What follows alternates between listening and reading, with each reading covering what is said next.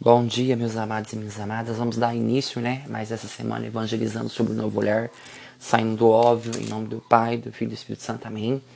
Ressignificando vida, desconstruindo opiniões, né? E vamos hoje falar da mensagem do livro Cinco Minutos de Deus. Gente, deixa eu comentar uma coisa. Eu acho que aqui em casa, acho que é um zoológico, né?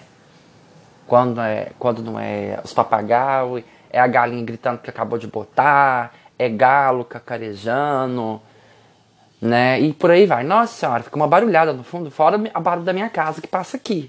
É, é impressionante tanto que isso aqui me atrapalha bastante na concentração, né? Eu esqueci de comentar isso, porque olha, a minha vida aqui parece um meio de um zoológico, fora os passarem quando não cantam também em cima de mim.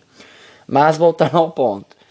Aí que vamos pedir que o Espírito Santo nos ilumine, nos santifique, nos abençoe, nos dê uma semana abençoada, cheia de força, de vontade de fé e esperança. Amém. Vai falar um pouquinho sobre valentia, né? Eu nunca me parei para pensar o que é ser valente, né? Uma palavra tão caída em desuso, né?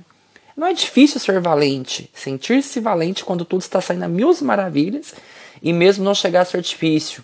Ser valente quando se está na luta. Eu acho que é a mesma coisa que eu penso, né? As pessoas confundem muito fé com tudo que vai bem elas pensam ou acreditam na cabeça delas que fé é quando tudo vai bem, quando tudo tá as mil maravilhas. Não. Fé é quando você precisa se utilizar dessa virtude para você superar tudo que você está passando. E fazer com que a sua fé te transforme, te modifique, te faça ser uma pessoa melhor, não pior. Isso é ser valente.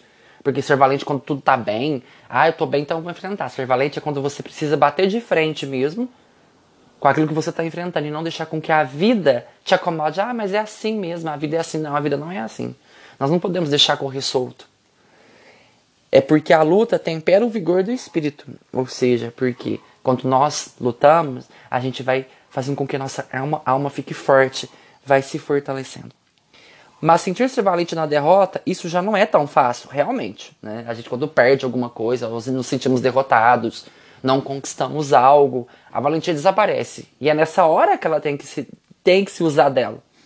Sentir-se com coragem e disposição para prosseguir quando tudo desmoronou, quando tudo saiu errado, é próprio dos verdadeiros valentes. Nossa, então a minha vida, se fosse para falar, eu sou muito valente, porque tudo que eu tento fazer ou tento dar continuidade, para. Mas eu continuo sendo valente, eu nunca me deixei derrotar. Eu nunca vou olhar para uma pessoa porque é mais estudada, ou para uma pessoa que é mais inteligente, ou porque ela tem uma vida financeira melhor que a minha, derrotada ou menos que isso, pelo contrário. Eu acho que eu tenho que me sentir melhor do que tudo isso. Eu só tenho que buscar coisas que melhoram a minha estrutura emocional, física, espiritual e buscar essa valentia dentro de mim. Sentir-se com forças e ânimo até na própria derrota é reservado aos homens autênticos, que depositam sua confiança em Deus, os quais a derrota mais humilhante são capazes de fazer surgir a mais esplêndida vitória. Ou seja, o valente é aquele que confia em Deus. Ele não se sente derrotado. Ele entende que aquilo não era para ele. Não que ele fala que não era para ser, era para ser sim. Era para te ensinar, para te tornar uma pessoa melhor, mais forte, mais resiliente. Então não ah, porque não era para ser. Não, isso é essa frase de uma pessoa derrotada. Que se acomoda com a situação, com o negócio que tá acontecendo. Aí só tá escrito os textos do, das pessoas fracassadas que, que justificam isso. Ah, porque não era para ser. Ah, porque não era para ser seu. Não. Não era para ser meu naquele momento.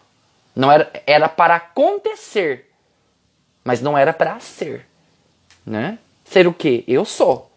Eu sou uma pessoa que tem fé, que tem virtudes, que tem forças, que tem coragem. Era para acontecer, sim. Entendeu? Só não era para acontecer. Como se diz, né?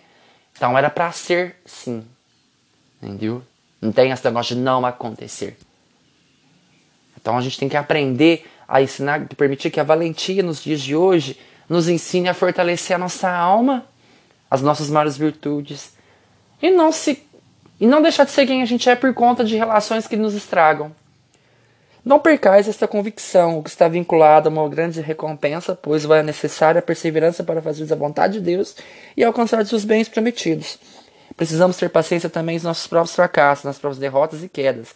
Deus permite tudo em nossa vida porque quer que nos mantemos na humildade. Então quer dizer assim que tudo que acontece é porque Deus quer nos manter a essência da humildade. Eu também concordo. Se as provações existem, as tentações existem, porque Deus se utiliza dessa autoridade que Ele tem para te modificar e te transformar. Mas não para te tornar uma pessoa melhor. Só que nós escolhemos o mais difícil. Ao invés de a gente perdoar, a gente quer ter raiva. Ao invés de a gente ter fé, a gente quer ter descrença. Ao invés de a gente amar, a gente quer ter ódio. Então fica muito difícil quando a gente não aprende a, a controlar isso, né? Fazer as melhores escolhas, mas a gente precisa estar em o quê? Em ordem de batalha, em ordem de oração, tá bom? Então que essa mensagem possa cair profundamente no seu coração. Louvado seja o nosso Senhor Jesus Cristo, para sempre seja louvado. Que Deus vos guie, vos guarde e vos proteja. Amém.